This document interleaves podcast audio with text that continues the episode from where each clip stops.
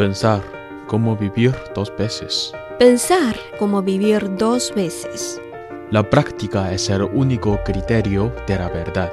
La práctica es el único criterio de la verdad. Lo esencial es invisible a los ojos. Lo esencial es invisible a los ojos.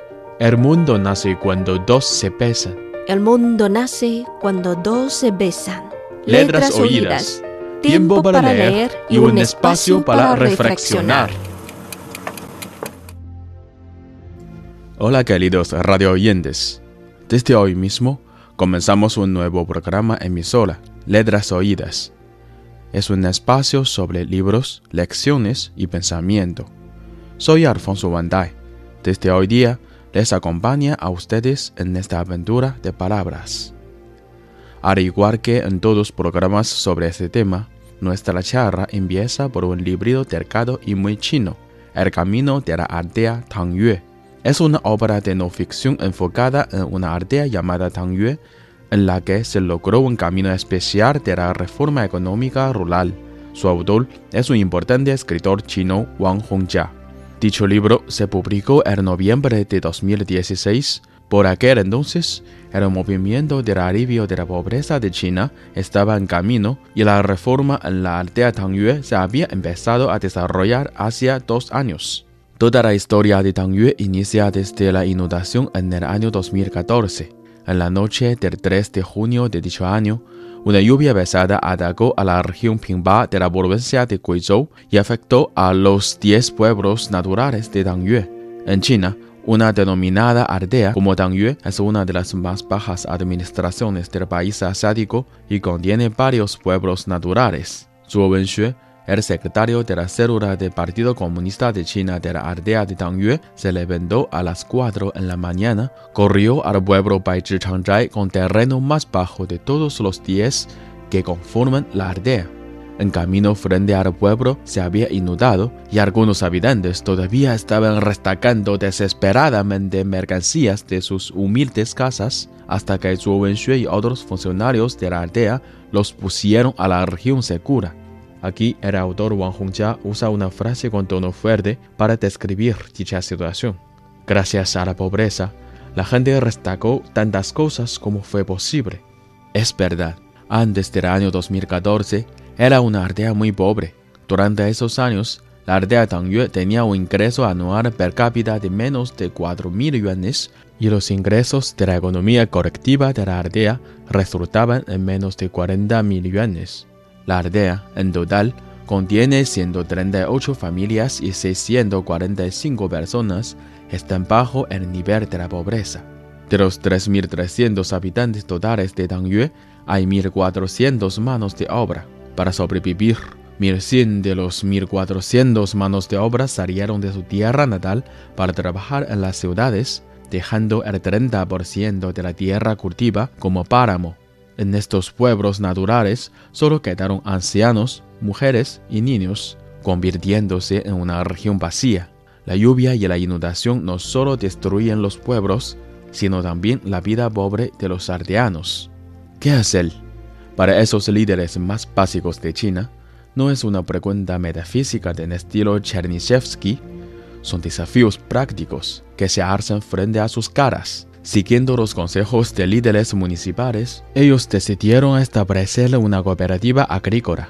Como primer paso de su acción, la aldea Tangyue realizó la autenticación de siete derechos, la autenticación con precisión del derecho de gestión de tierras por contrato, del derecho de los bosques, del derecho de propiedad colectiva de la tierra, del usufructos de terrenos colectivos para la construcción, del derecho de propiedad de vivienda, del derecho de propiedad de obras hidráulicas de pequeña escala y del derecho de propiedad colectiva rural, lo que ha sido un nuevo ensayo de la reforma rural de los derechos de propiedad. Después de la autenticación de los siete derechos, se centralizaron tierras de más de 280 hectáreas de la aldea, se centralizaron tierras de más de 280 hectáreas de la aldea, en las que se desarrolla el cultivo de gran escala y los ingresos son divididos entre la cooperativa, la aldea y los agricultores a razón de 3-3-4. El 30% de la tierra que estaba en barbecho es dedicada al cultivo de hortalizas libres de contaminación para el suministro de los comedores de las escuelas en las ciudades. Los aldeanos se han convertido en accionistas de la cooperativa a través de invertir su tierra como acciones de la cooperativa. Atraído por esta medida, muchos jóvenes que trabajaban fuera han regresado a la aldea y se han reunido con sus familias. Además, la cooperativa también se enfoca en ganadería, construcción, transporte y procesamiento, los cuales funcionarían como empresas.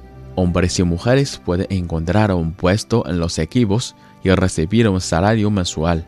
La formación y desarrollo de un modo administrativo está en base de los seres humanos. Dicho humano aquí, no solo incluyendo los jefes de la aldea y la cooperativa, sino también cada aldeano como miembro de dicha organización rural. El modelo de proteger el derecho de cada aldeano y limitar el poder de los administradores se conviene en un reto para toda la aldea. Si no se comprenda con éxito, el camino de Tangyue será insostenible. Una solución posible a dicho problema puede ser el modo democrático aldeano que mezcla la tradición y modernidad. En los primeros días de la fundación de la cooperativa, para asegurar los siete derechos, fundar la organización agrícola y resolver conflictos entre los aldeanos sobre derechos de propiedades, Tangyue estableció una asociación de la tercera edad, también llamada los ancianos voluntarios. Gracias a la ética tradicional milenaria en el campo rural, los campesinos respetan mucho a los consejos y opiniones de los ancianos. Así se facilitó mucho la construcción de las reglas al principio, y dicha asociación también queda a la aldea Tangyue como un órgano permanente. Zhou Wenxue propuso el plan de la célula del Partido Comunista de China administrar la aldea y los habitantes supervisan actividades de los miembros del partido. Bajo el liderazgo de la célula del Partido Comunista de China, se establecen seis órganos permanentes: Administración Aldeana, Cooperativa, Asociación de la Tercera Edad, Asociación Empresarial Femenina, Oficina de Reforma del Derecho de Propiedad y Consejo de Boda y Funeral. Quienes se encarguen de dichos órganos y quienes sean miembros del Partido Comunista de China es algo se debe evaluar por los aldeanos si la calificación de alguien queda muy baja, recibiría castigas resonadas. Bajo este modelo democrático, el Comité de Aldeanos de Tangyue formó una serie de reglas autónomas por una votación como complementación a las políticas nacionales y regionales relacionadas con el alivio de la pobreza. Wang Hongjia presentó un ejemplo de la vida cotidiana. Según la costumbre local, para muchas acciones como las bodas, funerales, la construcción de nueva casa, la entrada a los jóvenes a la escuela, se deben organizar banquetes y recibir efectivos como regalos desde los invitados. Para todo el mundo fue una gran presión. Según la estadística de Zhou Wenxue, la aldea de Dangyue perdió unos 30 millones de yuanes anuales por dichas costumbres. Para cambiar la condición, el Comité de Representantes de los Aldeanos aseguró una política de pueblo por votación nueve prohibiciones y la lista negra, incluyendo tratamiento a los ancianos y los infantes y la organización de ceremonias. La aldea vaga y organiza los banquetes de boda y funerales para cada familia como una obligación, y nadie tiene gasto privado en dichos eventos. Si alguien rompía estas reglas, se enfrentaría a sanciones de la comunidad. Solo en eventos de ceremonias, Tangyue ahorra cada año 29,4 millones de yuanes. Paso a paso, hasta la publicación de dicho libro, casi todos los aldeanos que trabajaban fuera habían regresado a casa.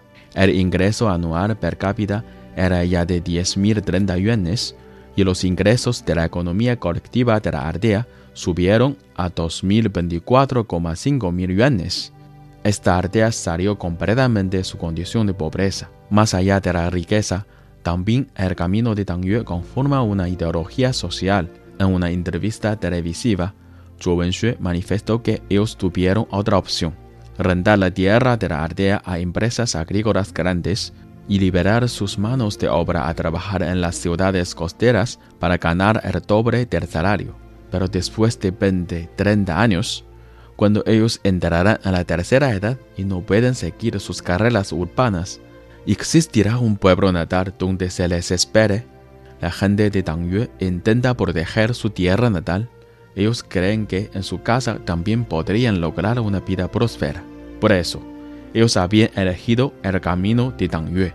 En China, siempre usamos la metáfora de disección de un acordeón para describir el encuentro las macros reglas en los eventos pequeños. Este libro presenta una historia real sobre la aventura y reforma de una ardea ordinaria en el suroeste del país asiático. En cierto sentido, su modo y experiencia será útil para otros pueblos, incluso para otros países, como correccionar recursos en una ardea pobre e integrarlos con la economía moderna de mercado hasta producir la tenacidad para enfrentar el reto de globalización, será el desafío para todos los funcionarios rurales en todo el mundo. Mirando el camino de Tangyue, posiblemente trae unas inspiraciones para distintos caminos en este planeta. Amigos, gracias por escuchar Letras Oídas, el espacio de acción y pensamiento. Hoy leímos juntos el libro de no ficción El camino de la aldea Tangyue de Wang Hongjia. Soy Alfonso Wandai. Hasta la próxima.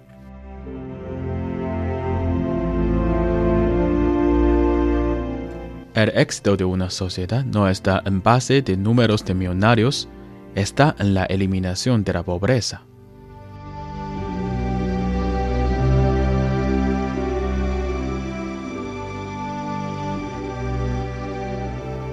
Con un líder que lee, una región tendría un futuro próspero.